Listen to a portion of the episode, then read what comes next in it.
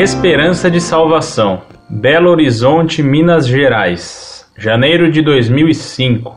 Somente agora tomei conhecimento deste site que já o considero uma verdadeira escola da fé. Vivemos num século marcado por divisões, confusões e muita falta de esclarecimentos. E somente com oportunidades como esta, que os meios de comunicações nos oferecem, é que podemos realmente sentir-nos seguros na fé e na vida. Está de parabéns a Associação Cultural Monfort, especialmente o professor Orlando Fedeli, pois explica com clareza e com diversas citações bíblicas. Sem querer desmerecer os nossos queridos e amados padres, porém a verdade é que muitas vezes eles não ensinam tão profundo e claramente a doutrina católica, e então o povo encontra suas respostas nas outras igrejas.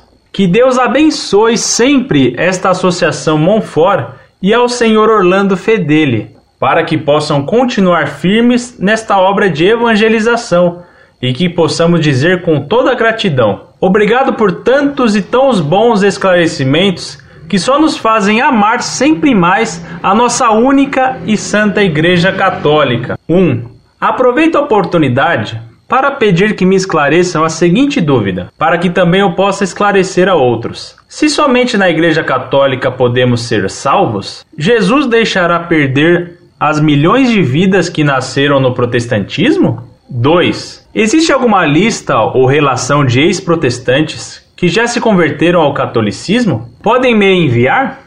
3. Existem vários sites católicos que profetizam o fim dos tempos para em breve, e cada um conta uma história bem diferente da outra. Em que podemos acreditar de tudo isto? Uns dizem que o Papa será morto e reinará um antipapa. Outros dizem que o anticristo sairá do meio protestante. Outros dizem que o anticristo será um tal de Maitreya, que sairá do meio muçulmano, etc, etc. 4. Dizem que a cruz vergada do Papa lembra o martírio e a autoridade de São Pedro. É verdade? 5. Qual a diferença entre a palavra rezar e orar, já que os protestantes dizem que rezar é invenção dos católicos e não consta na Bíblia? 6. Os cânticos nos boletins dominicais são de péssima qualidade na letra e na música, e muitos católicos até desistem de ir à missa. Por que as autoridades religiosas não corrigem isso? Desculpem-me por tantas perguntas, mas tenho certeza que milhares desejam respostas como estas, e somente neste site estou tendo oportunidade. No aguardo e anseio por resposta.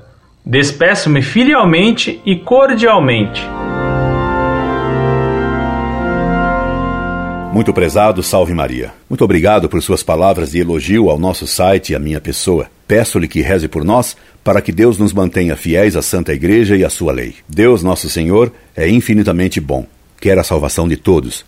Por isso, ele dá a cada pessoa as graças de que cada um necessita para compreender a verdade e aderir de toda a alma a ela e à vontade de Deus. A ninguém Deus recusa as graças necessárias para a salvação. Desse modo, devemos esperar na misericórdia de Deus, que salva muitas pessoas, mesmo na hora da morte. Assim, só Deus sabe a lista de quantos se convertem antes de morrer.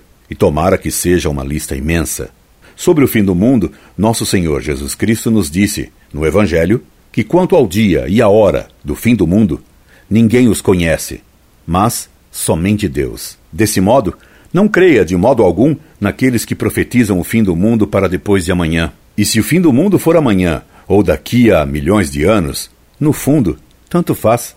O que importa é que sejamos bons agora. O que importa é cumprir nosso dever agora, pois não sabemos se para cada um de nós o fim chegará daqui um minuto. Quanto às profecias que correm por aí sobre o futuro da Igreja e do Papa, não creia no que se diz pela internet ou em conversinhas sem base pelas sacristias. Peço-lhe que leia o que escrevi sobre o terceiro segredo de Fátima e sobre as profecias de São João Bosco a respeito de um Papa que vai ser morto. Você achará esse assunto no site Monforte, no artigo sobre a revelação do terceiro segredo de Fátima pelo Vaticano. A cruz vergada, que nosso Papa João Paulo II usa, é aquela que Paulo VI encomendou a um artista de arte moderna, chamado Manzu, o qual se não me engano, era comunista. Essa cruz é muito feia e de muito mau gosto.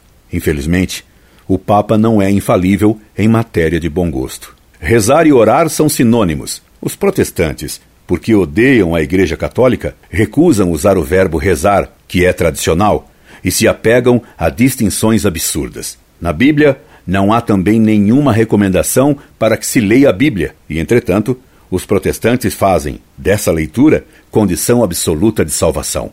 E os analfabetos que se danem.